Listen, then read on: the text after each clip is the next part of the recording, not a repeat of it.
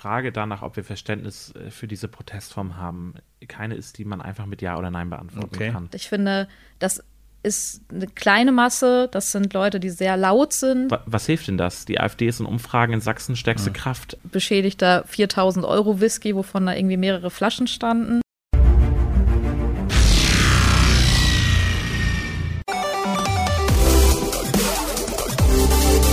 Der digitale Funkshow mit Andreas Rakow und Thomas Kraus überlegen für die Grünen. Ach so, da haben wir schon, da sind wir schon aufgenommen. Ich wollte mit einem lustigen Spruch starten. Hallo, liebe Leute, hallo, liebe FrühschopperInnen. Hallo, lieber Andreas, wie geht's dir denn so? Moin, ja, mir geht es ähm, dem Wetter entsprechend, also es ist alles ja. sonnig. Ähm, ja, es äh, ist eine gewisse Vorfreude auf den Urlaub da, das gebe ich auch zu, oh, aber der große ja. Urlaub. Aber erst im Juli, erst im Juli Im ist ja noch ein bisschen. Genau, mein richtiger Urlaub beginnt erst im August. Da geht es dann nach Holland. Oha. Nordholland genauer gesagt, ja. also in die Niederlande, muss man ja immer sagen, sonst sind, denken die Niederländer auch, was ist das denn für ein Typ? Die, die Westfriesen, wie wir ja auch sagen. so, und das, da fängt der, der richtige, vorher kommen die großen Sommerferien, das ist dann immer so ein bisschen, naja, Arbeit, sag ich mal, weil die Kinder wollen ja unterhalten werden. Auf eine, ja, eigentlich ja. nicht, weil ihre Unterhaltung können sie eigentlich selber hinbekommen. Aber äh, die Eltern möchten ja auch, dass es so ein bisschen mit pädagogischem Hintergrund ist. Ne? Und ja. ähm, heute haben wir zwei. Da kriegen wir eine gute Kurve. Genau, ja, Hintergrund, ja. ja, genau. ja, die Annabelle hat da ja so, ähm, also unsere äh, Gästin hat da ja so äh, Kenntnisse, ne? Habe ich gehört, oder? Habe ich das? Also, genau, genau, Annabelle Pescher genau. heißt sie, genau, ist Und Jahrgang 96. Ich glaube, ich sage, das Interview haben wir ja kurz vorher aufgezeichnet. Ich glaube, ich sage sehr oft, dass die beiden sehr jung sind, aber sind ja, sie auch. Weil wir halt also sehr Annabelle alt sind. Pescher, die ist, das ist so, ja. So wie gesagt, Annabelle ist Jahrgang 96, ist Sozialpädagogin und Dozierende. Ihre Themen sind so Inklus Inklusion und Gleichstellung und Bildungspolitik. Mhm. Ähm, sie ist die eine der Kreisvorsitzenden der Grünen in mhm. Flensburg. Mhm. Und Flensburg ist insofern ein interessanter Kreis, weil ja auch Robert Habeck der von Robert, dort kommt. Und genau. Das ist sein, der mhm. Robert, genau. Und äh, Leon Bossen, Jahrgang 2001, ist gerade frisch gewählt zum Fraktionschef der Grünen in Flensburg im Rathaus, also in der Ratsversammlung. Mhm. Ist das erste Mal auch Ratsherr. Und er muss jetzt seinen Kreisvorsitz im Juli abgeben, weil ähm, die äh, trennen ja da immer so ein bisschen zwischen Amt Mandat und ähm, Funktion ja. und Mandat, genau. Und deshalb, ähm, ja, er hat Minderheitenpolitik, Kinder-, Jugend- und Europapolitik. Und da wird er auch cool. nachher ganz mhm. spannend was dazu sagen, warum das bei mhm. ihm so ist. Das ist, äh, ja, sind zwei junge Leute, mit denen ich mich getroffen habe. Ähm, was wollen wir noch ja, zu denen Ratsherr sagen? Ratsherr ist ein schöner Titel. Da würde ich glatt auch in die. Sie ist leider keine würde Ratsfrau. Würde ich gerne Moment, in die Politik gehen in Flensburg und Ratsherr werden. Dann stelle ich mir so vor, ich laufe dann so durch die Gehstraße und sage: Guten Tag, Herr Ratsherr. Aber so ist es wahrscheinlich nicht. Aber noch schöner ist es ja in Lübeck, wobei das ist Hauptamt, das sind ja die Dezernenten. Das sind dann Senatoren, das, das ist dann natürlich ne? auch. Der Herr ja, Senator. Aber das ist genau, und dann mit einem schönen Opel-Senator von früher. Ach, so ein Quatsch. Oh, naja, gut, aber schön. Man darf ja auch, auch wir, auch wir Unterhalter dürfen ja oder Journalisten dürfen ja auch mal ein bisschen träumen, oder Andreas? Genau. Ähm, dann würde ich sagen, Band ab, ne, Ton ab und dann hören wir uns gleich wieder. Und dann geht's los. Ja, das hat ja offensichtlich geklappt. Wir sitzen jetzt hier im grünen Parteibüro, im Kreisbüro. Ich kann hier direkt rüber gucken. Da ist das Büro von Robert Habeck. Aber da sitzt jetzt im Moment niemand, weil die Menschen, um die es hier nämlich heute geht, sitzen mir gegenüber. Das ist einmal Annabelle Pescher. Hallo Annabelle. Moin, schön, dass ich da sein darf. Ja, schön, dass du da bist. Und natürlich auch Leon Bossen, der hier auch auf der zur rechten Seite bei mir sitzt. Und da kann ich rüber gucken. Das hat mit der Politik jetzt aber nichts zu tun. Ja, wir haben ja schon kurz gesagt, ihr seid politisch aktive Menschen, ähm, Annabelle, du bist Kreisvorsitzende, du bleibst auch noch Kreisvorsitzende. Genau. Wenn ich jetzt aber zu Leon rüber gucke, das äh, wird bei dir eng, du musst deinen Job aufgeben, aber das hat was mit dem Wahlerfolg zu tun. Erzähl mal. Genau, wir hatten Kommunalwahl am 14. Mai in Flensburg. Ähm, ich war gemeinsam mit Katja Klausen, einer der beiden Spitzenkandidatinnen der Grünen, ähm, zur Kommunalwahl und äh, wir hatten großen Erfolg, sind knapp zweitstärkste Kraft geworden. Das ist noch ein bisschen der, das Trostpflaster, aber ähm, ja, vor allem, vor allem, seid, seid ihr ja nicht hinter der SPD oder hinter der CDU gelandet, sondern hinter SSW, ne? Hinter dem SSW, genau. Aber man muss dazu sagen, wir hatten bei der letzten Kommunalwahl 2018 hatten wir 18 Prozent. Jetzt sind wir, sind wir bei 24 Prozent. Wir haben großen Erfolg hingelegt. Ähm, und jetzt, ja, werde ich Fraktionsvorsitzender, bin schon Fraktionsvorsitzender. Ähm, und am 7. Juli gebe ich dann mein Amt als Kreisvorsitzender ab. Das gehört sich bei uns so. Das ist so die Trennung von, ich wollte sagen, Amt und Würde, nein, von Amt und Mandat. Beziehungsweise ja. Annabelle, du bist äh, schon ein bisschen länger dabei, wobei so lange auch noch nicht, aber Jahrgang 96, also wirklich auch noch eine junge Politikerin. Ähm, du hast aber auch noch einen Hauptberuf, du bist Dozentin hier an der Uni, ähm, bist Sozial... Äh, Sonderpädagogin. Sonderpädagogik, genau. auf, auf Sonderpädagogin. Wann hast du entschieden zu sagen, ich möchte in die Politik und ich möchte das, im Moment bist du natürlich ehrenamtlich unterwegs, aber du hast ja durchaus auch schon Ambitionen gehabt, mehr zu wollen und irgendwann sind ja wieder Landtagswahlen, irgendwann wird auch wieder Bundestag gewählt. Ähm, was hat dich bewogen zu sagen, ich will Politikerin werden? Ja, also ich habe bis jetzt noch nie so richtig gesagt, ich will Politikerin werden, habe mich da hingesetzt. Also letztes Jahr für die Landtagswahl habe ich natürlich gesagt, ich äh, stelle mich dafür zur Verfügung. Aber ich war auch schon immer ein politischer Mensch und der Moment, wo ich quasi gesagt habe, ich möchte jetzt auch in eine Partei eintreten und ähm, meine Ziele in einer Partei ähm, zusammenfassen, das war, nachdem die AfD in den Landtag eingezogen ist. Mhm. Das war 2017. Ähm, dann habe ich gesagt, jetzt reicht es nicht mehr, dass ich das irgendwie bei mir äh, jugendpolitisch, äh, ich komme aus Münster, da war ich sehr engagiert. Das hat mir nicht mehr gereicht. Ich habe gesagt, ich möchte jetzt das auch in einer Partei konkret tun, weil ich finde, wir müssen gegen den wachsenden Rechtspopulismus was machen. Das ist sehr gut, dass die AfD jetzt bei uns aus dem Landtag gekommen ist. Hier in Schleswig-Holstein äh, sind sie nicht mehr da. genau, aber leider, wie die letzten Umfrage Umfragen ja auch zeigen und auch die Ergebnisse bei der Kommunalwahl, ist das ein Thema, was uns weiter beschäftigt. Und dann ähm, war ich Erstsprecherin der Grünen Jugend bei uns und dann bin ich genau seit letztem Jahr auch Kreisvorsitzende, ähm, noch mit Leon, aber mal gucken, wer dann im Juli noch mit dazu kommt. Dann kriegen wir ein frisches Vorstandsteam und da freue ich mich dann weiter drauf, Politik in Flensburg und für uns in Schleswig-Holstein zu gestalten. Ihr seid ja nicht irgendein Wahlkreis, das kann man ruhig so sagen. Wir haben es ja eben schon kurz erwähnt. Robert Habeck ist hier sozusagen ein Hausgewächs, der hier wohnt. Wir kommen auch gleich noch dazu. Leon arbeitet ja sogar auch für ihn. Wie oft ist er denn hier in der Heimat überhaupt? Ist er, kommt er hier ab und zu mal reingeschneit? Also kann das jetzt sein, dass er hier auch gleich um die Ecke kommt oder wie ist das? Ja, jetzt gerade spontan wahrscheinlich nicht, nee. sondern wir wissen schon immer Bescheid, ähm, wann ist Robert da und er versucht sich natürlich auch so viel wie möglich hier Termine vor Ort zu nehmen und ist auch in guten Kontakt mit Unternehmen und mit Vereinen und Verbänden von hier. Ähm, und wenn wir als Kreisverband uns melden, dann versucht er auch immer Termine für uns freizuschaufeln. Aber es ist ja ganz klar, dass im Moment ähm, Bundespolitik auch Vorrang hat. Und ich glaube, so gehört sich das auch für jemanden, der Minister ist. Also er hat seinen Wahlkreis immer fest im Blick und ist ja auch präsent. Aber er kommt jetzt nicht zum zu unserem nächsten Sonntagsbrunch wird er wahrscheinlich nicht kommen. Aber ihr könnt ihn erreichen. Also ihr habt eine Handynummer, wo ihr sagt, wir können, wenn wir was Dringendes hier haben im Wahlkreis, dann. Genau, also ja. das ist kein Problem. Und dazu gehört natürlich, dass wir aber auch dann die Dringlichkeit richtig einschätzen. Ne? Ja. Ich, äh, hast du schon mal daneben gelegen, dass du ihn angerufen hast? Oder er sagt, sag mal. Ich glaube nicht. Und ich, das passiert ehrlicherweise auch sehr, sehr selten, dass man ihn wirklich persönlich kontaktiert, weil man einfach einschätzen muss, der Mann hat gerade sehr, sehr viel zu tun. Ja. Wir leben in Zeiten, wo es einfach multiple Krisen gibt, ganz, ganz viele Krisen, die zu bewältigen sind. Ähm, dass ich jetzt nicht anrufe, wenn hier irgendwie ähm, eine, irgendwie eine Straße nicht, äh, ein Genehmigungsprozess für einen neuen Straßenbau oder einen neuen Schienenbau nicht äh, vorankommt, äh, ist doch vollkommen selbstverständlich. Und deswegen, äh, man informiert sich und ähm, er wird auch informiert über das, was hier vor Ort passiert. Und ihm ist das tatsächlich auch ein sehr wichtiges Anliegen.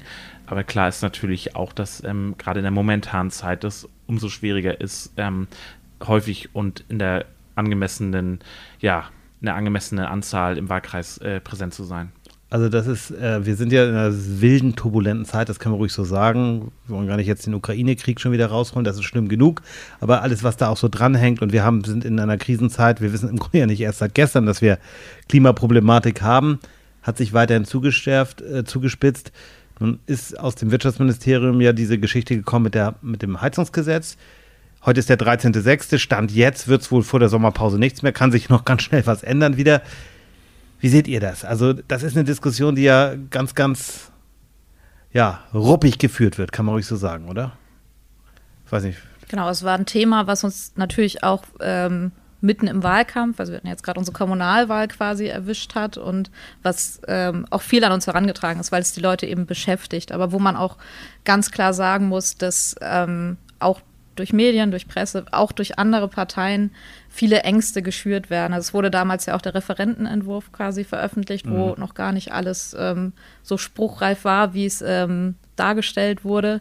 Und ich glaube, das hat viel dazu geführt, dass ähm, die Stimmung da entsprechend aufgeheizt ist, was das Thema angeht. Und ich glaube aber, in unserer Partei und uns allen ist klar, wir brauchen dieses Gesetz auch und wir brauchen es auch zusammen mit dem sozialen Ausgleich, den ja sowohl auch die Bundesebene mitdenkt, aber auch unsere Landesebene ja mit vorangetrieben hat jetzt. In Schleswig-Holstein wird es ja auch sozialen Ausgleich und ein Maßnahmenpaket dafür geben.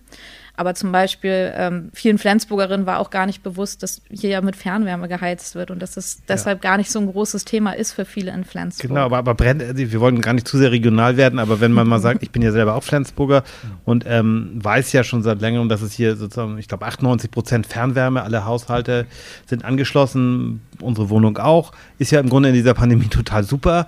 Dann höre ich aber auch wiederum von den Stadtwerken, ja, ist auch super, aber wir haben unser Gas verkaufen können. Wir haben hier schön mit Kohle geheizt. Da ist man als Grüner wahrscheinlich oder als Grüne äh, sagt man auch, naja, so ein Mist, oder?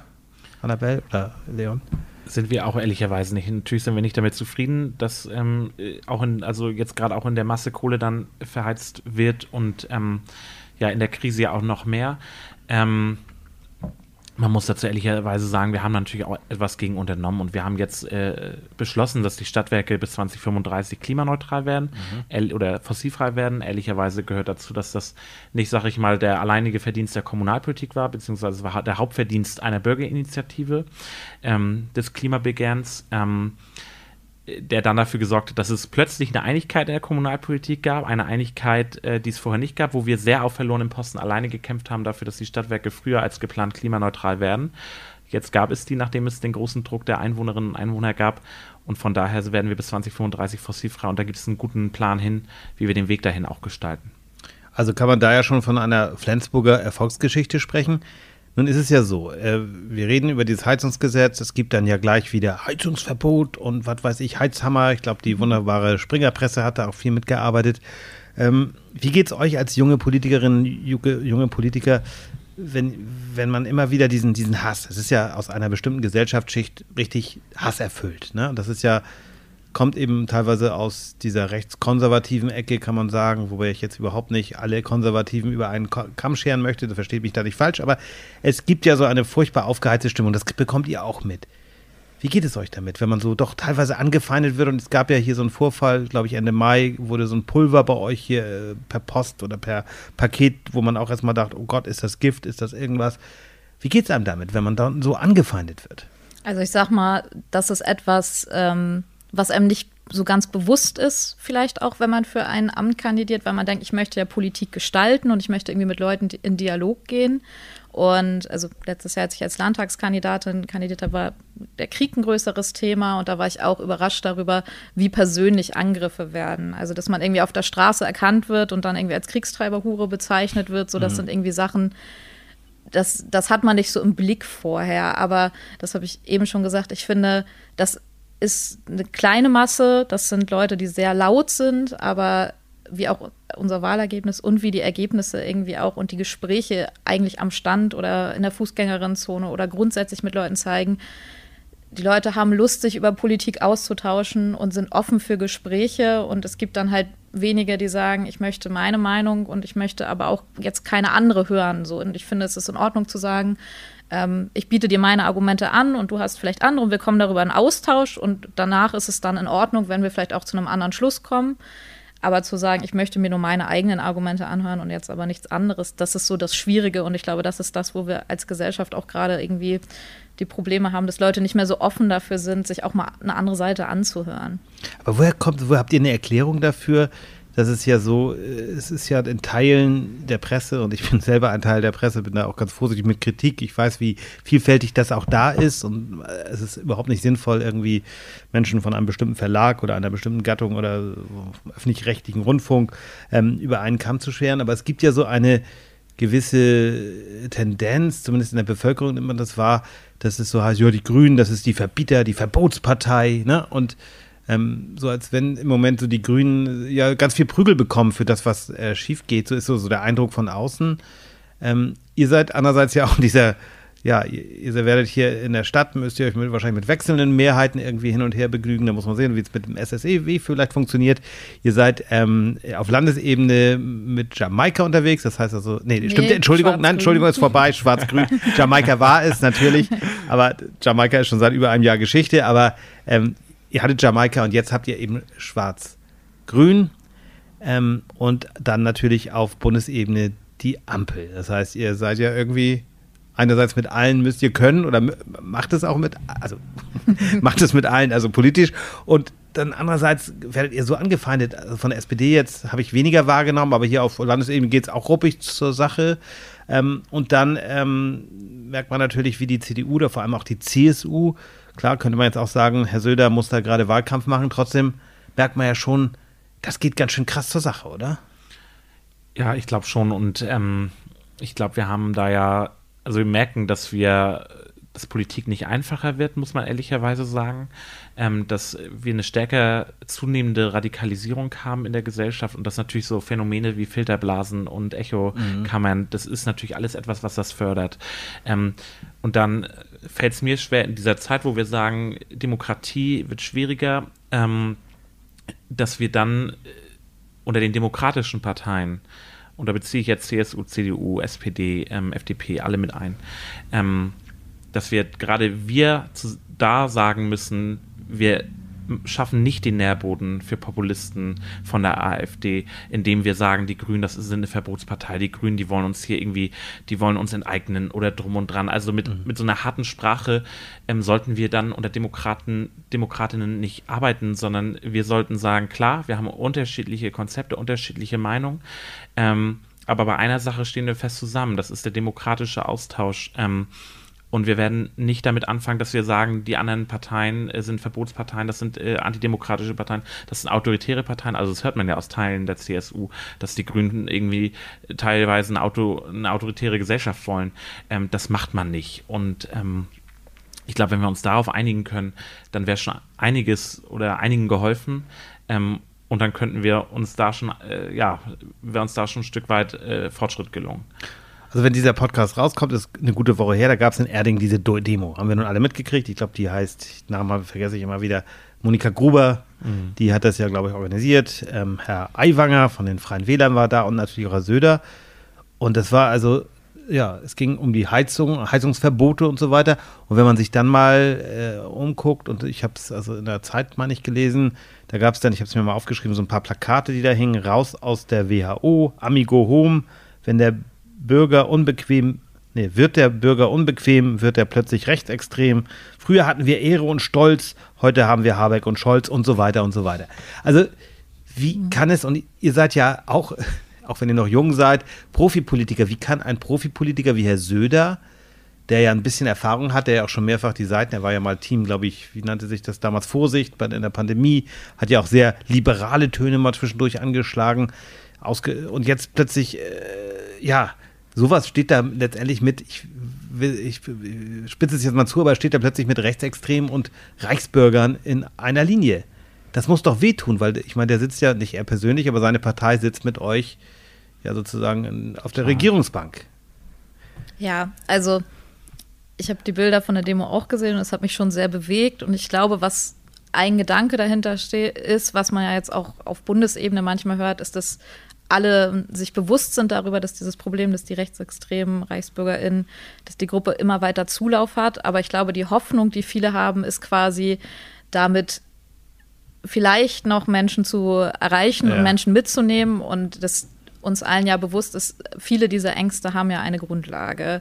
Und das ist, dass es Menschen einfach gerade nicht gut geht und viele Angst haben. Ich sehe irgendwie mit meinem Geld und ich kann mir vielleicht auch Dinge nicht kaufen, dass das was ist, was viele in ihrem Alltag bewegt. Und ähm, da ist es nun mal eine Antwort, die man sich suchen kann, zu sagen, ähm, Politik hat Schuld, Politik als mhm. Ganzes. Mhm. Und ähm, wir gehen, also es machen Leon und ich auch ganz bewusst, dass wir auch sagen, wir gehen noch mit Leuten in Dialog und wir stellen uns da auch immer sehr groß zur Verfügung, zu sagen, wir sprechen mit allen. Und ich glaube, das war von Herrn Söder vielleicht, also ich möchte ihm das jetzt mal im guten Willen unterstellen, dass das vielleicht eine Hoffnung war. Ja. Ähm, aber man muss sich bewusst sein, wenn man auf so eine Bühne geht, dass man einfach nur dieser ganzen Demo einen Sinn und eine Sinnhaftigkeit gibt, was man als Politikerin dann einfach nicht machen sollte. Dass man sagt, dadurch legitimiere ich das natürlich auch und ähm, mhm. dadurch gibt es noch ja. weiter Zulauf für solche Positionen. Und es gibt ja auch ein Unterschied zwischen in den Dialog gehen. Ich halte das für, wie Annabel auch sagt, für sehr, sehr wichtig, dass wir auch mit Menschen in den Dialog gehen, die unterschiedliche Meinungen haben, dass wir auch die also Sorgen nachvollziehen können, die Situation in den Menschen auch leben. Das hat ja alles seine Gründe, aber gleichzeitig natürlich ganz klar sagen, die AfD ist darauf keine Antwort zum Beispiel. Und ähm, ich finde das sehr, sehr besorgniserregend. Das trifft jetzt nicht nur diese Erdinger Demo, sondern das trifft auch, wenn man hört, dass aus Sachsen-Anhalt äh, der Vertreter der kommunalpolitischen Vereinigung der CDU sagt, ja, in Sachfragen können wir mit der AfD mittlerweile zusammenarbeiten. Wenn man aus Kreisen der CDU in äh, Sachsen-Anhalt hört, dass ähm, fällt, äh, fällt Haselhoff, äh, fällt ähm, die Brandmauer zur AfD, mhm. dass äh, Friedrich Merz in der Presse quasi ein Zeit, ein temporäres Limit dafür setzt, äh, wie lange man noch die, Aus die Zusammenarbeit mit der AfD ausschließt, nämlich indem er das an seine Person knüpft. Ähm, das sind alles Indizien dafür. Das könnte man natürlich so auslegen, dass er sagt, solange ich hier das Sagen habe, gibt es das klar, nicht. Und er aber kann natürlich nicht für seinen Nachfolger sprechen. Ja, aber, klar, klar. Ja. Aber man, man merkt doch, dass das ein Stück weit immer zusammen, immer weiter zusammenbricht. Ja, und dass ja. es da schon Teile gibt, die sagen, da muss es die Zusammenarbeit auch geben. Übrigens, Konzept Michael Kretschmer war ja eine lange Zeit mhm. ähm, in Sachsen, ich gehe in den Dialog mit den Menschen, die sonst die AfD wählen und stelle mich dem auch. Ähm, aber auch der hat sich ja mittlerweile so verschwommen in seinen und ist da auch so sehr nah rangerückt an, an diese Position teilweise.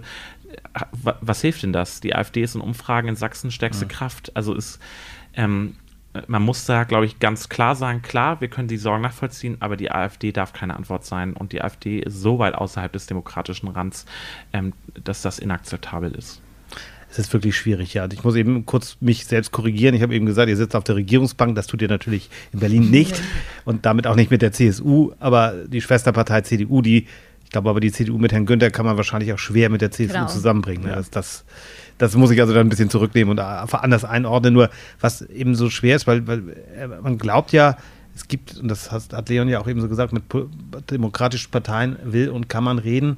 Aber mit der AfD, habt ihr schon mal versucht oder gab es da schon mal so Kontakte oder Kontaktaufnahmen? Oder geht man sich da einfach aus dem Weg?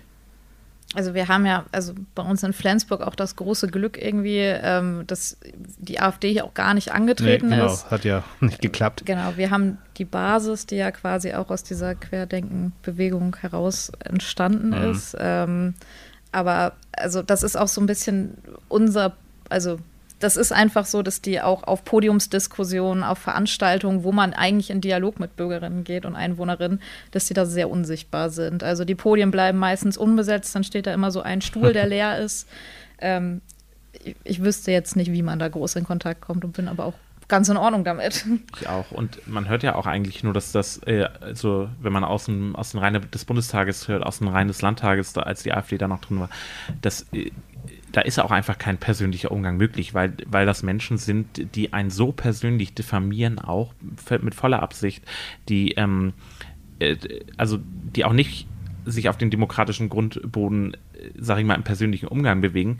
Ähm, und da auch nochmal gesagt, ich und Annabelle, glaube ich, können immer einen empfehlen, guckt mal nach Flensburg. Also Flensburg, finde ich, ist ein so großartiges Beispiel dafür, wie es funktionieren kann, ähm, äh, quasi ohne die AfD äh, hier präsent zu haben, indem alle demokratischen Parteien sich darauf einigen, dass man ein klares Bollwerk gegen Rechtsextremismus hat. Das liegt ja übrigens nicht daran, dass Flensburg keine Probleme hat. Wir haben auch Probleme. Wir haben auch teilweise prekäre Lebensverhältnisse in Flensburg in großer Anzahl. Wir haben eine hohe Arbeitslosenquote in Flensburg.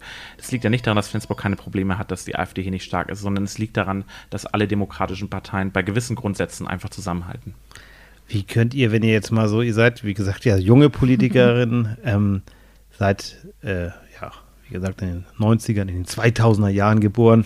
Ähm, ihr habt aber im Geschichtsunterricht ja vielleicht mitbekommen, dass es mal 1998, genau vor 25 Jahren, war Helmut Kohl ja noch Bundeskanzler, den ihr ja dann gar nicht bewusst erlebt habt. Ähm, dann kam ja die Regierung äh, Schröder und Joschka Fischer. Was habt ihr noch von Joschka Fischer sozusagen? Was, was spielt der noch also für, bei der CDU würde man immer sagen, so Adenauer ist so eine Figur, die für viele einfach in der CDU wichtig ist. Bei der SPD ist es wahrscheinlich Willy Brandt oder auch Helmut Schmidt. Was ist Joschka Fischer für euch als junge Grüne? Also es ist jetzt ja nicht, ich, will jetzt gar nicht, dass ihr für die Partei insgesamt sprecht, aber für euch.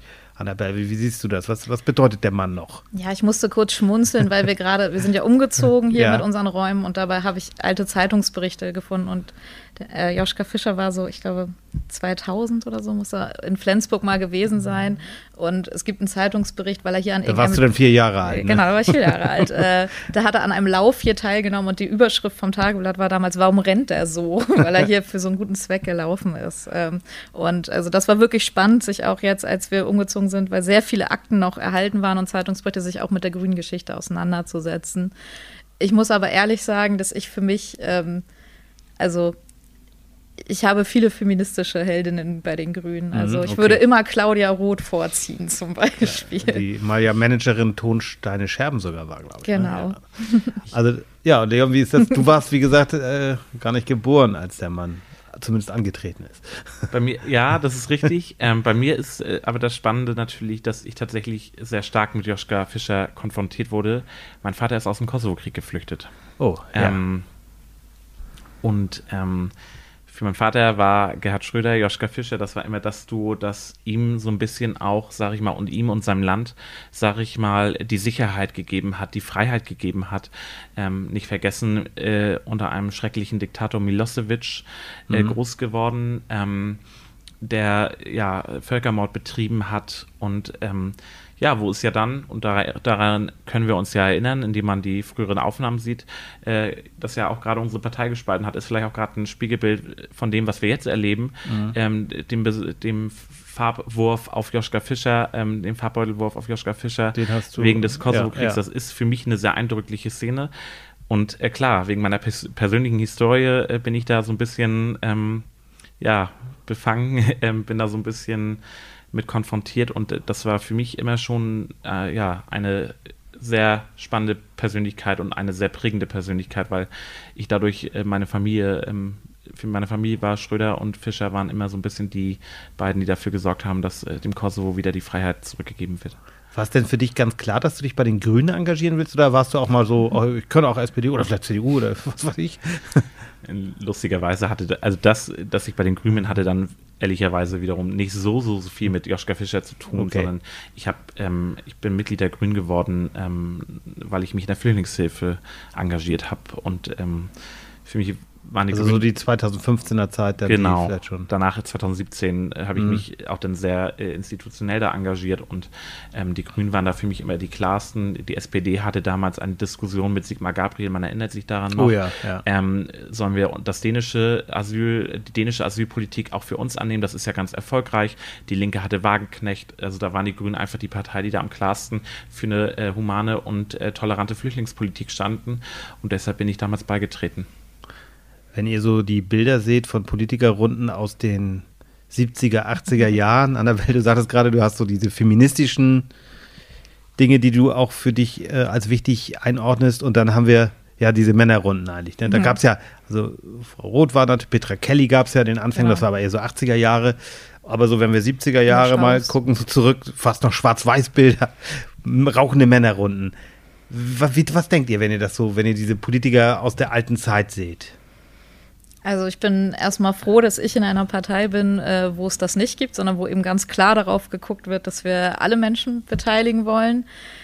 Aber ich finde, es gibt auch immer noch diese Überbleibsel. Das ist jetzt nicht so, dass ähm, nur weil das damals ähm, leider noch immer so war, ähm, dass es das jetzt nicht mehr gibt, sondern also ich bin hier zum Beispiel Mitglied im Kulturausschuss. Da ist irgendwie, also insgesamt sind wir 16 Leute, meistens sind wir eine oder zwei Frauen und das ist auch so, dass es wenig junge Menschen gibt, die sich sagen, ich möchte mich mit diesem Thema hier auseinandersetzen oder wahrscheinlich eher wenig junge Menschen und auch gerade wenig junge Frauen, die von ihrer Partei gefördert werden oder die sagen, diese Partei ist jetzt ein Raum, wo ich mich entwickeln kann.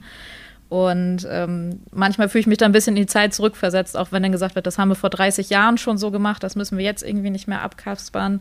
Und ähm, ich finde das total wichtig, dass wir als junge Frauen ähm, engagiert sind in der Politik und dass wir uns auch diese Räume nehmen, die eigentlich eher von den klassischen alten weißen Männern vielleicht manchmal besetzt sind. Was sagt der junge weiße Mann? Ähm, nein, definitiv. Ähm, ich, und ich glaube, dass es die Strukturen braucht, um sowas auch zu verhindern. Also ich glaube, es braucht, äh, wenn man in Schulen geht und Podiumsdiskussionen hat beispielsweise, ist das häufigste Thema Frauenquote und dann kommen Schülerinnen auf dich zu, die sagen, ähm, das ist doch totaler Quatsch, wir sollen das nicht regulieren, das ist doch auch eine Diskriminierung, also dieses typische Argument, das ist doch auch eine Diskriminierung von Frauen. Nein, ich finde für mich zum Beispiel die Frauenquote ist das Exempel dafür, wie man verhindern kann, dass eben diese rauchenden Männerrunden entstehen ähm, und dass sich Frauen den Raum auch nehmen müssen und ähm, dass man denen auch zugesteht. Und ähm, dadurch schaffen wir, finde ich, einen vielfältigen Raum und ich finde das sehr, sehr wichtig, dass wir so solche Instrumente auch haben wie die Frauenquote und dass wir da auch strukturell einfach gegen angehen und nicht einfach sagen, äh, das wird sich schon von selbst entwickeln. Nein, da muss man auch teilweise regulierend reingehen, ehrlicherweise. Dann, um dann einfach die, bevor wir, wir kommen noch gleich zum Schluss zu einem, hätte ich euch natürlich vorher fairerweise sagen können, aber ah, ihr seid ja spontan. es geht immer um einen Umtrieb der Woche, was euch in dieser Woche vielleicht besonders umgetrieben hat. Wenn ihr da nochmal drüber nachdenkt, so im Hintergrund, ihr seid ja multitaskfähig, denke ich mal, das ist ja kein Problem. Ein Thema würde ich gerne nochmal ganz kurz anreißen, und zwar dieses, äh, diese, diese Problematik, die ja auch innerhalb der Grünen, glaube ich, viele Diskussionen aus, äh, auslöst. Ihr seid, glaube ich, Anfang des Jahres gab es bei euch mal so eine kleine Besetzung im Parteibüro hier. Es war noch das alte Büro, glaube ich, dann, ne? In der Innenstadt, Genau. ja. In der Innenstadt, wo, wo dann, ja, ähm, ich glaube, einige von der letzten Generation, aber auch andere Gru linke Gruppen kamen und gesagt haben, die Grünen sind hier ne, Kriegstreiber oder verraten Klimaziele. Ähm, ja, was ist, was macht, da- was macht das mit euch, so ein Landspruch? Nein, äh, wa- was, was geht denn einem vor, wenn man so doch so merkt, hey, da kommen so Leute mit schwarzen Klamotten an, wirken auch nicht unbedingt freundlich und offen. Kriegt man da doch ein bisschen, bisschen Angst oder geht man da locker mit um? Wie war, war das für euch? Ich habe das ja, also ich war mit einer Parteikollegin da und ähm, das war eigentlich ja ein Gesprächsangebot, ähm, das dann quasi entsprechend missbraucht wurde, muss man so sagen. Ähm, man, mu man muss ehrlicherweise sagen, das war jetzt keine, also im Verhältnis auch zu anderen äh, Situationen, äh, die man vielleicht in anderen Landesverbänden auch erlebt hat, da gab es ja auch Besetzungen. Bei uns war es relativ friedlich, muss man Okay. sagen. Es war, sie haben uns nicht gedroht, aber ist es automatisch so, es ist kein schönes Gefühl und es macht was mit einem. Ne? Also wenn du da sitzt mit Leuten, die dir zwar nicht offiziell, die, die dir nicht drohen und so, aber natürlich irgendwie schon das Gefühl haben, du bist jetzt irgendwie eingesperrt, eingekesselt, ähm, du bist jetzt nicht mehr irgendwie, äh, ja, Herr deines eigenen Hauses, sag ich mal. Ähm, das macht schon etwas mit einem und dann natürlich auch irgendwie schwarz vermummt, so das ist alles nicht schön. Aber war das nicht schon bedrohlich in dem Moment, wo die so vermummt sind und sagen, ja, hier, wir setzen jetzt, oder haben die euch gleich gesagt, hey Peace, wir sind auf eurer Seite, oder wie muss ich mir das Nee, vorstellen? Peace, wir sind auf eurer Seite, haben die nicht gesagt, aber ähm, äh, es war natürlich teilweise bedrohlich, aber sie haben schon von Anfang an kommuniziert, dass sie jetzt irgendwie die drohen und die haben uns keine Gewalt angedroht Okay. und haben gesagt, wenn wir Okay. gehen wollen, dann können wir gerne gehen und so. Das ist Also es war jetzt nicht. Genau, aber es war natürlich nicht Peace, äh, wir sind auf eurer Seite, sondern es war schon klar, irgendwie, die wollen den Diskurs auch und die wollen ähm, auch sagen, dass sie mit unserer Politik total unzufrieden sind. Genau, also sie wollten, glaube ich, nicht den Diskurs jetzt direkt, sondern sie wollten eher ein Zeichen Genau, setzen. genau, Und ja. Also ich kann mal jetzt mal sagen, als Person, die quasi den Anruf bekommen hat, ähm, euer Büro ist jetzt besetzt. Also für mich war es, glaube ich, das Belastendste, dass ich erstmal von den beiden, also von Leon und der anderen Person, die mit da war, nichts gehört habe. Das war jetzt auch so, als Okay, ich ja. den äh, als der Brief mit dem weißen Pulver bekommen hat, dass man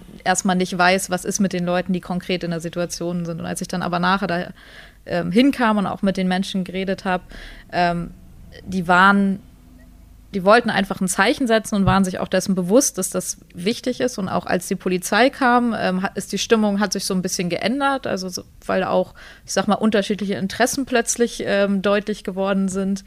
Aber die Personen, mit denen ich dann auch geredet habe, die haben dann ja auch eine Absprache getroffen und die haben sie sich auch gehalten. Also sie haben das Büro irgendwie verlassen.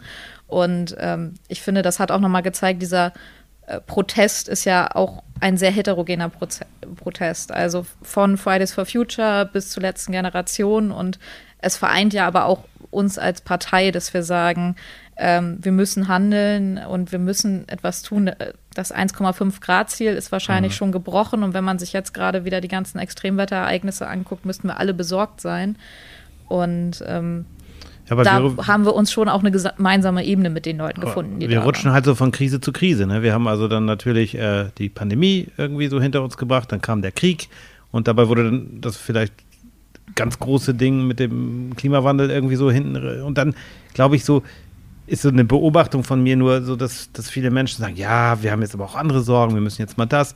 Und die Grünen, ne, hatten wir vorhin schon, klar, keine Part Partei des Verbots, aber ihr seid natürlich auch immer, werdet dann mitgenannt und werdet dann auch schnell über einen Kamm geschert. Wir hatten jetzt auf Sylt in der letzten Woche zwei Sachen. Einmal mit dem Privatjet, der da ähm, beschmiert wurde und dann in einem Luxushotel, wo die Bar sozusagen ja ruhig zerstört wurde, kann man ruhig so sagen. Nervt euch das nicht? Weil das ist doch im Grunde das, was ihr versucht hier mit, mit, mit Politik, wo ihr sagt, okay, wir wollen hier für, für den Klimaschutz was erreichen, wollen aber da, und das sind ja Teile eurer Partei, und da stelle ich mal mit ja, realistischen Zielen rangehen, wollen versuchen, die Gesellschaft zu verändern, versuchen auch Mehrheiten dazu zu beschaffen, weil in der Demokratie ist das ja nun mal so. Und dann kommen ja doch Leute, ich will denen gar keine schlechte Absicht unterstellen, aber sie bewirken ja bei der Mehrheit der Menschen, zumindest hier in Deutschland, eher das Gegenteil, die sich dann abwenden und sagen, ja, den Scheiß und sind nicht ganz dicht und doofe Klima, äh, Klimakleber. Nervt euch das auch oder sagt ihr, hm, müssen wir mit leben? Also gerade bei den beiden Sachen, das ist ja, sind ja Fälle von Sachbeschädigung mhm. gewesen, mhm. die jetzt auch sehr groß in den Medien sind, weil sich Leute auch darüber ärgern und sagen, ähm, das finde ich total ätzend, dass Leute dieses Mittel gewählt haben. Und man muss auch einfach sagen, also was jetzt in den Medien ist, es sind irgendwie die Bilder von dieser beschädigten Bar und beschädigter 4000 Euro Whisky, wovon da irgendwie mehrere Flaschen standen. Aber den kann man noch trinken, glaube ich. Ne? Ja, das prüfen sie gerade vom Gesundheitsamt. okay. Vielleicht wird es aber auch unauffällig abgeschrieben, damit ähm, vielleicht wird da ja noch eine Bar, dann eine Party nochmal stattfinden. Nein, aber ähm, das muss man, glaube ich, so ehrlich sagen, dass dieses, dieses Protestmittel ja im Moment einfach nicht als das angenommen wird, sondern die Leute reden eben nicht über Klimaschutz, sondern die Leute reden über die Protestform an sich. Und wir wollen natürlich lieber, dass über Klimaschutz und über die Maßnahmen geredet wird und eben nicht über Aktionen. Aber hast du Verständnis für diese Aktion oder sagst du, nee, Leute, das geht zu weit? Also ich für mich persönlich ist es, sind es ja Protestformen bis jetzt, wo ähm, niemand persönlich zu Schaden kommt, sondern es sind Sachbeschädigungen, klar, aber, wo aber, danach eine Versicherung haftet. Und ähm, da will, also das ist auch meine aber persönliche Meinung. Aber es geht ja trotzdem Meinung. um ein Gesetz, was am Ende Genau, und dafür wird. werden die dann ja aber auch also verurteilt. Ja. Und das, dessen sind sie sich ja bewusst. Also niemand von denen, es gibt ja auch einen Grund, warum die jetzt nicht in äh, U-Haft genommen werden. Genau, gut, das ist aber bei einer Sachbeschädigung eigentlich auch nicht üblich. Ich, ich will jetzt auch gar nicht genau, irgendwie so das Narrativ sagen, ja, die wird ja eingesperrt, aber man spürt ja doch die Stimmung bei den Menschen, sag ich mal, den ganz normalen Menschen, und da kann man natürlich jetzt auch wieder ein lang, langes Fass aufmachen, was die ist normal, ne? Menschen, ist, ist auch wieder so eine Geschichte, ich weiß, da ist auch immer, aber trotzdem habe ich so den Eindruck, als, als Beobachter, ich habe natürlich auch eine eigene Meinung, aber die ist jetzt nicht so wichtig, aber als Beobachter so, ja, möglicherweise wird dem Ziel eher geschadet durch sowas. Oder liege ich da völlig falsch aus eurer Sicht? Ich, ich würde einfach sagen, dass die Frage danach, ob wir Verständnis äh, für diese Protestform haben, keine ist, die man einfach mit Ja oder Nein beantworten okay. kann. Ähm, hm. Weil du kannst nicht sagen, ja, ich habe dafür Verständnis, weil teilweise, also ich glaube, da, da sind wir als Partei ja auch sehr deutlich. Das ist nicht unsere Mittel, das ist nicht hm. unser Mittel des Protests. Das hast du jetzt aber auch so ein bisschen als Robert Habecks Mitarbeiter. Nee, das sage ich jetzt, sage ich jetzt auch ganz persönlich. Aber okay. zu sagen, deshalb das, sind wir auch in dieser Partei und ja. nicht irgendwo auf der Straße, ja. sondern genau. wir haben ja ein anderes Mittel für uns genau. gesehen. Ja. Aber auf der anderen Seite zu sagen, nein, ich habe dafür gar kein Verständnis, geht auch nicht, weil ähm, klar ist doch, ähm, Sie haben ja irgendwie auch Argumente auf Ihrer Seite und zu sagen, dass die Bundesregierung gerade zu wenig äh, macht, ist doch auch meine persönliche Haltung. Ähm, ich glaube, das ist auch eine Arbeitshaltung. Ähm, mhm. Ich glaube, das sehen wir alle so. Das, es passiert nicht genug und gerade muss man sagen, äh, das sind Ziele, auf die man sich äh, in Paris verständigt hat, die gerade offensichtlich ähm, nicht eingehalten werden. Wir machen Maßnahmen und wir werden da auch ja härter, aber man merkt natürlich, und das ist vielleicht auch da, wo man so ein bisschen andere Sichtweisen hat und wo wir als Partei auch gerade danach gehen, dass wir natürlich gucken müssen, dass wir gesellschaftliche Mehrheiten kriegen. Und wenn mhm. wir diese gesellschaftlichen Mehrheiten verlieren, man merkt es vielleicht gerade teilweise beim Thema Heizungsgesetz, dann stehen wir vor einem Problem. Ähm, und ich glaube, das so ein bisschen zu kombinieren, Klimaschutz aber auch eben die gesellschaftliche Mehrheit noch äh, hinter sich zu haben ähm, für den Klimaschutz, den man betreibt. Das ist ein heftig schwerer Prozess und das gerade uns Grünen ist eine Aufgabe, die uns Grünen irgendwie sehr auferlegt wurde äh, und von allen als unsere Aufgabe angesehen wird. Ich sehe es eher als Aufgabe aller Parteien an. Alle Parteien haben sich aus Pariser Klimaabkommen äh, geeinigt. Sind damit ähm, ja auch bei Wahlen angetreten. Sind damit ja, auch bei Wahlen Klimakanzler, Klimakanzler genau. Ja. Ähm, und das ist halt eine heftige Aufgabe, definitiv. Aber wer ist da manchmal, das ist jetzt nicht meine Idee, ich will mich da überhaupt nicht mit schmücken, aber das hat Herr Martenstein, glaube ich, in der Zeit auch geschrieben, war so ein bisschen, oh, vielleicht wäre es ja auch mal ganz gut, wenn wir nicht immer nur fahren, vor, bei allem Respekt vor Pride und vor anderen Bewegungen, dass wir sagen, wir hängen vom Rathaus irgendwelche Fahnen auf, um irgendjemanden eins, zu sagen, den wollen wir schützen, den wollen wir, wenn man sagt, wir machen das mal für Ärztinnen, für Pfleger, für den Bäcker, für den Menschen, der die Toiletten sauber machen muss, dass man so diese, diese Menschen noch mehr feiert? Oder ist das auch Populismus? wenn ich das fordere. Also ich fordere das nicht, aber ich sage, es gibt so manchmal, so, kümmert euch doch auch mal um die, ja, die Mitte der Gesellschaft, auch wenn das wieder so ein Begriff ist, wo ich. Äh, ja. Ich glaube, das Feiern hilft den Menschen ja, einfach genau. nicht weiter. Also, das war ja. ja. jetzt während Corona auch so, dass die Leute gesagt haben: Okay, wenn ihr jetzt klatschen, das bringt nicht weiter, wenn ihr mir danach irgendwie ja. Lavendelbusch schickt, sondern das geht ja einher. Also, wir sind ja nicht nur die Klimapartei, sondern wir haben eben ja auch viele sozialpolitische Forderungen. Und also Denise Lob, unsere Kollegin, die auch Abgeordnete irgendwie aus Dithmarschen ist, die kämpft gerade ganz stark für die Kindergrundsicherung mhm. und fürs äh, Bürgerinnengeld, was ja viele Leute einfach im Antragsprozess so entlasten wurde. Und ich finde es auch schwierig zu sagen, wir Grüne werden davon irgendwie losgelöst, sondern wir sind auch nicht diese Akademikerin-Partei, was uns häufig unterstellt wird. Also naja, aber ihr, ihr, ja schon, ne? Also ihr beide jetzt. Ja, aber ich komme nee, zum nee. Beispiel auch aus einem Haushalt. Ja. Ähm, ich bin die Erste, die studiert. Okay, das ja. war irgendwie nicht einfach, mir das zu erkämpfen. Ich habe irgendwie die ganze Zeit auch neben dem Studium gejobbt, um mir das irgendwie zu leisten, während andere Menschen ähm, da deutlich mehr Unterstützung irgendwie von zu Hause erfahren haben. Und ich habe mir ganz bewusst auch diesen Weg gewählt, weil ich gesagt habe, ich möchte irgendwie für andere Menschen was bewegen und damit es eben nicht dieses Ellbogen ausfahren und ist, was ich irgendwie machen musste vielleicht, sondern dass das eben für andere Menschen einfach einfacher wird. Aber du hast ja in deinem abgeschlossenen Studium, äh, Leon arbeitet, glaube ich, dran, ne? Ja. mehr, mehr, weniger, aber ihr habt ja nun zwei Partei, also eine Parteispitze Ricarda Lang, die wird ja auch oft, da gibt es ja wirklich ganz üble Angriffe, da will ich jetzt im Detail gar nicht drauf eingehen, aber ihr wird ja auch so dann vorgeworfen, gibt es so populistische Postings, so ja, abgebrochenes Studium und sonst gar das wird nichts. uns ne? tatsächlich auch trotzdem vorgeworfen. Achso, wird euch auch vorgeworfen, ja, ja. ne? Und Omid Nuripur, da habe ich gerade im Podcast gehört, der hat auch gesagt, er hat leider sein Studium abgebrochen, war, ist da auch sehr unglücklich drüber, sagt er, weil seine Eltern beide Akademiker sind, eben auch ähm, letztendlich ähm, hier als Immigranten reinkamen und, äh, ne, und sagten, Mensch, die waren äh, Akademiker, haben aber hier keinen Job gekriegt in der Zeit, als sie hergekommen sind. Mhm. In Frankfurt furchtbar im Grunde, ne? Also die waren in der Flugsicherheit, haben die, glaube ich, im Iran gearbeitet, kamen aus Persien als Flüchtlinge und waren sehr traurig. Naja, und das ist aber so, so ein Punkt. Dieser Vorwurf ist ja irgendwie ja doof, oder? Zu sagen, hey, du Studienabbrecher oder daran jemanden jetzt ich übrigens auch, bin auch Studienabbrecher, also kann ich. Äh, aber ja, wie. Also ich finde aber auch, also es ist tatsächlich aber auch was, was uns als Partei bewegt, also was uns auch als Kreisvorsitzende, was uns auch auf Landesebene bewegt. Wie können wir Politik auch einfach zugänglicher weiter gestalten? Weil ich glaube, dass es auch tatsächlich immer noch so ist, dass nicht alle Perspektiven Berücksichtigung mhm. finden. Und wir haben bei uns zum Glück, und da freue ich mich sehr darüber, wir haben zum Beispiel auch einen Vielfaltsrat, wo ähm, Menschen mit ganz unterschiedlichen Heterogenitätsdimensionen irgendwie dabei sind, die gucken, wie können wir unsere Politik so gestalten, dass noch mehr Menschen mitgenommen werden. Und das ist, also uns hat jetzt ja auch gerade in Flensburg irgendwie diese niedrige Wahlbeteiligung sehr beschäftigt, die irgendwie mhm. 34 Prozent, das war wirklich unterirdisch. Ja. Und ich glaube, das ist was, wo wir als Politik dran arbeiten müssen. Wir müssen offener werden, wir müssen ja. mit unseren Botschaften klarer kommunizieren und aber auch als Partei noch weiter dran arbeiten, wie wir mehr Menschen mit unterschiedlichen Backgrounds mitnehmen können. Und ich glaube, wir, ich möchte uns unterstellen, dass es äh, uns auch durchaus vielleicht schon besser gelingt als anderen Parteien, weil es wirklich was ist, wo wir einen Schwerpunkt gelegt haben. Ähm, aber das ist noch längst kein abgeschlossener Prozess und eine große Baustelle, wo wir weiter gucken. Und ähm, was auch dazu gehört, und äh, da kämpfen Annabelle und ich auch immer sehr für, äh, muss man ehrlicherweise gestehen, unser sozialpolitisches Profil nicht zu schärfen, aber es nochmal stärker, sag mich, auch deutlich zu machen wir sind äh, eine Partei, die Klimaschutz und die soziale Frage miteinander verbinden will. Ähm, und ich gebe zu, dass es in der öffentlichen Präsentation das Thema bei uns manchmal zu kurz kommt.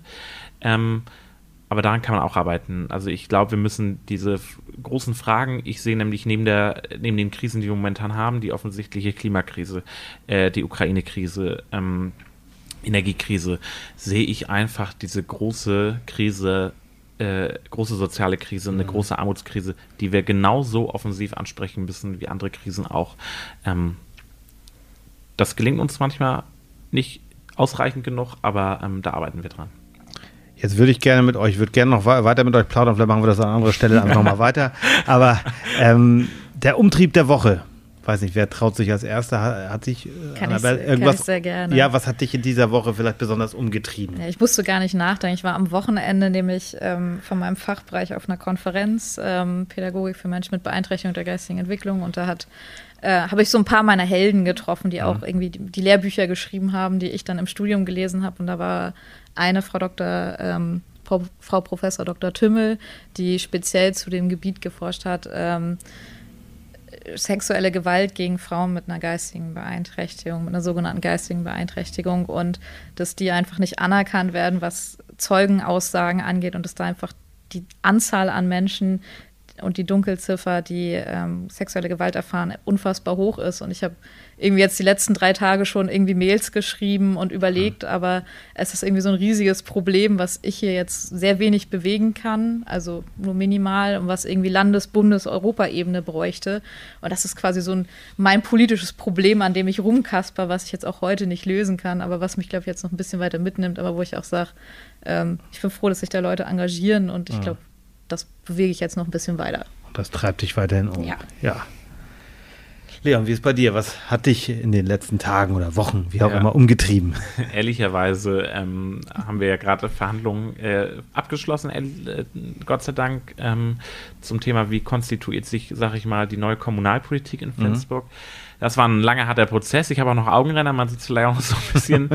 ähm, wir haben sehr hart und lange verhandelt. Also es geht ja dann auch in der Kommunalpolitik, wer besetzt welche Ausschüsse und äh, wer kriegt welche Posten. Also ehrenamtliche Posten, sage ich dazu immer, ist wichtig zu sagen. Ähm, weil man ja einfach auch Gestaltung, man will ja gestalten und das geht auch oft über dann, sag ich mal, die Posten, die man dann einnimmt und so. Und das haben wir jetzt abgeschlossen. Wir hatten gestern eine Mammut-Fraktionssitzung von 18.30 Uhr bis 22 Uhr. Oh ja. Seid ihr dann ähm, rausgeschmissen worden? bis wir dann vom aus dem Rathaus rausgeschmissen worden, genau. ähm, weil auch das Rathaus macht irgendwann zu. Ähm, und äh, genau, das ist das, womit ich mich jetzt äh, die letzte Woche auseinandergesetzt habe und ähm, jetzt auch sehr froh bin, dass das jetzt am Donnerstag losgehen kann. Da äh, ist die erste Ratsversammlung und dann äh, kann die Arbeit beginnen. Und ist das denn so nochmal, um da nochmal anzuschließen, wie gesagt, du bist sehr jung hm. und dann als Fraktionschef reinzugehen? Hm. Kribbelig so? Auch als oder? neuer, also auch als neu als neu, Erstmal sowieso, als, genau. genau, du bist ja auch als Ratsmitglied jetzt neu drin. Kribbelig, ja klar. Ähm, aber natürlich auch nicht ganz unerfahren, dadurch, dass ich jetzt auch Kreisvorsitzender war, da auch ein paar Verhandlungen mitgemacht habe. Wir haben ja auch schon ein paar Wahlkämpfe hinter uns. Ähm, ähm, also ich gehe da nicht ganz ohne Erfahrung rein in solche Dinge ähm, und habe da natürlich auch irgendwie einen Anspruch. Ähm, und von daher klar schon ein bisschen Respekt vor dem Ganzen, aber auch äh, nicht ganz unerfahren, also nicht ganz neulingmäßig. Und Robert Habeck kann dir auch immer mal nette Tipps geben. Robert Habeck äh, kann mir sicherlich einen Tipps geben, aber ehrlicherweise habe ich ihn da nicht nach Tipps gefragt. Okay. Ja, vielen Dank, dass ihr euch die Zeit genommen habt. Ich wünsche euch noch einen schönen Tag, schöne Woche und ja, Dankeschön. Danke, Danke dir. Jo, tschüss. Ich freue mich. Ja, ja Andreas, Entschuldigung, ich wollte nicht. Oh, jetzt ja, haben genau. wir beide, ja. Gas. Aber die, die beiden, ja, es gibt ja einen inhaltlichen Fehler, das ist leider so, weil äh, am Dienstag haben wir das Ganze ja mhm. aufgenommen und da wo, hieß es, dass das Heizungsgesetz äh, nicht in den Bundestag mhm, kommt. Genau. Jetzt sieht es im Moment, Stand heute, heute ist Mittwoch, ja. der 14.06. bei der Aufnahme, dass es möglicherweise so, doch reinkommt. Wir genau, so schnell ab, ja. geht Politik, das wollte ich auch noch sagen, ähm, dass das dann, dass also wir uns ja auch bemühen, möglichst aktuell zu sein, aber aus terminlichen Gründen, wir haben ja auch alle noch ein paar Nebenjobs, also Andreas und ich, und da, da, da kann dann manchmal die Aktualität überholt werden und deshalb machen wir natürlich für euch auch den, den Rahmen und äh, dementsprechend könnt ihr das dann nachvollziehen.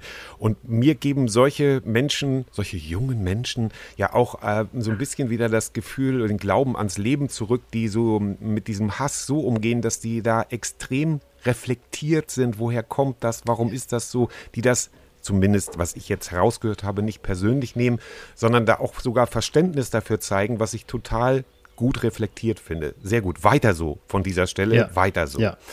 Oh, und ja, jetzt würde ich sagen, ist es Zeit für einen Jingle. Woche, ne? Jingle ab. Der Umtrieb der Woche. Jo, und Andreas, du hast mir gesagt, du hast so einen tollen Umtrieb. Nee, hat er nicht gesagt. Ich wollte, ach so, ich wollte noch ganz kurz sagen, Andreas, was trinkst du eigentlich heute? Das haben wir ja ver vergessen. Ich trinke äh, ganz, ganz traurig Wasser, Wasser. ist aber gut in, ich habe schon sehr viel Kaffee heute getrunken. Jetzt in dieser Zeit und ich möchte sagen, ich trinke ein Bier. Aber dieses Bier ist alkoholfrei und das ist keine Werbung, das ist ein Jever Fun, weil das Bier habe ich selber bezahlt. Das hat Harald Schmidt auch immer in seiner Show betont. Das Bier habe ich selbst bezahlt und äh, möchte sagen, der Jever Brauerei, äh, dem Brauhaus zu Jever KG, der Brauhaus zu Jever KG zurufen.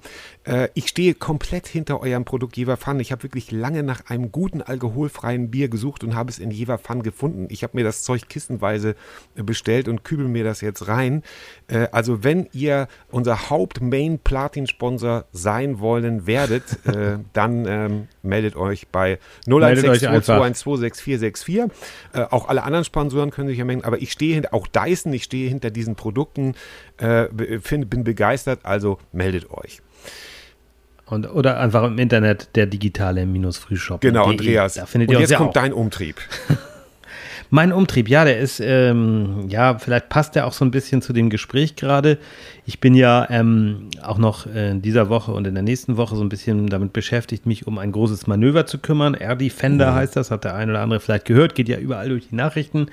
Ähm, und ich möchte einfach vorweg sagen, dass ich das absolut verstehe, dass das sein muss ich fürchte auch, dass diese Zeiten, die wir mal hatten, wo wir sagten, ach, wir brauchen eigentlich gar keine Armee mehr und so weiter, dass das leider vorerst oder vielleicht auch für immer, vielleicht war das auch eine Illusion, vorbei ist. Und deswegen ist so ein Manöver, so traurig das ist, äh, die Hintergründe sind allen bekannt, nötig. Nur es macht, was mich dann umtreibt, ist, dass ich dann sehe, es sind etliche Tonnen Kerosin, die da innerhalb einer Stunde dann weggeblasen, raus, verbrannt ja. werden.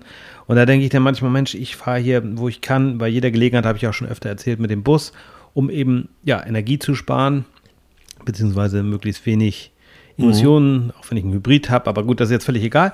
Aber es ist so, da denkt man manchmal so, oh Gott, wo leben wir, ne? Und dann sehen wir, dass wir Deutschen, das kam ja auch in dem Gespräch äh, mit den beiden, mit Annabelle und Leon so ein bisschen raus, dass da schon viele Überlegungen gibt, wie wir Klimaschutz machen. Dann guckt man sich mal die Statistiken an. Ich habe die jetzt leider nicht vorliegen, aber was Indien, was China oder was auch die USA verbrauchen, ja, das ist dann alles manchmal etwas frustrierend. Gruselig, aber andererseits, ja. jeder muss vielleicht doch bei sich anfangen. Das ist so mein Umtrieb. Es nützt ja nichts, weitermachen und ja. Ja, ja, ja, es ist, äh, du weißt, Andreas, ich ähm, mache das jetzt unseren äh, Zuhörern zuliebe und vor allen Dingen meiner Schwester zuliebe. Nicht, wir können uns stundenlang darüber unterhalten. Da ist auch mein, bei mir schon wieder so viel passiert. Und ähm, deshalb ist mein Umtrieb hat diesmal, äh, ist aber auch nicht weniger toll, leider muss ich sagen, hat aber nichts mit Umwelt oder Auto und Verkehr zu tun, sondern ich muss leider über Rammstein sprechen. Und das wird jetzt auch keine mhm. epische Abhandlung. Ich weiß nicht, äh, wahrscheinlich werden unsere Hörer mitbekommen haben, was da passiert ist. Wenn nicht, dann lest das bitte kurz im Internet nach, das würde sonst zu lange dauern. Zwei Dinge. Der, die erste unfassbare Sache, die ich nicht nachvollziehen kann, und das ist jetzt äh, der aktuellste Artikel, den ich dazu heute am Mittwoch habe finden können, Stand 13. Juni, also von gestern 16.90 Uhr vom MDR, brisant. Ermittlungen gegen Lindemann wird es wahrscheinlich nicht geben und in Litauen ist es schon klar, dass es kein Verfahren geben wird. Das ist jetzt Stand heute. Das kann mhm. ich mit meinem nicht nachvollziehen. Also und so Unschuldsvermutungen weder für Täter noch Opfer in diesem Land, alles, da brauchen wir, das können wir alles ganz klar abkürzen. Was ich noch viel weniger verstehe, ist, dass ein Mann äh, Kopfgeld aussetzt auf eine der Frauen, äh, die gesagt haben, dass ihr da was passiert ist und dass auch da nicht ermittelt wird. Das, ich weiß nicht, ich, ich habe mhm. hab versucht, darüber was zu finden. Ich kann das nicht nachvollziehen und äh, das verstehe ich einfach nicht. So, und mehr, mehr mhm. kann ich dazu nicht sagen. Ich bin da einfach fassungslos, bin tief in die Materie eingetaucht taucht in der letzten Woche, habe mir dazu sehr viel angeguckt, habe Rammstein immer nur so sehr peripher in meinem Leben wahrgenommen und bin da jetzt tief eingetaucht und äh, weiß nicht, das lässt mich alles sehr sprachlos zurück.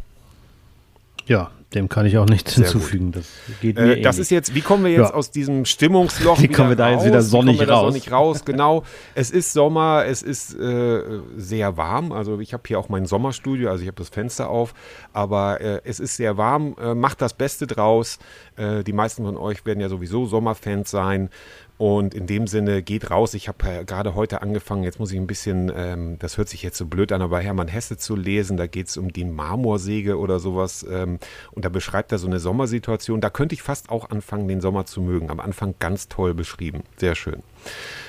Äh, wir haben ein bisschen die Kurve gekriegt, oder? Bleibt stabil, genießt das Leben, bleibt Alles gesund. klar. Tschüss. Weiter, weiter.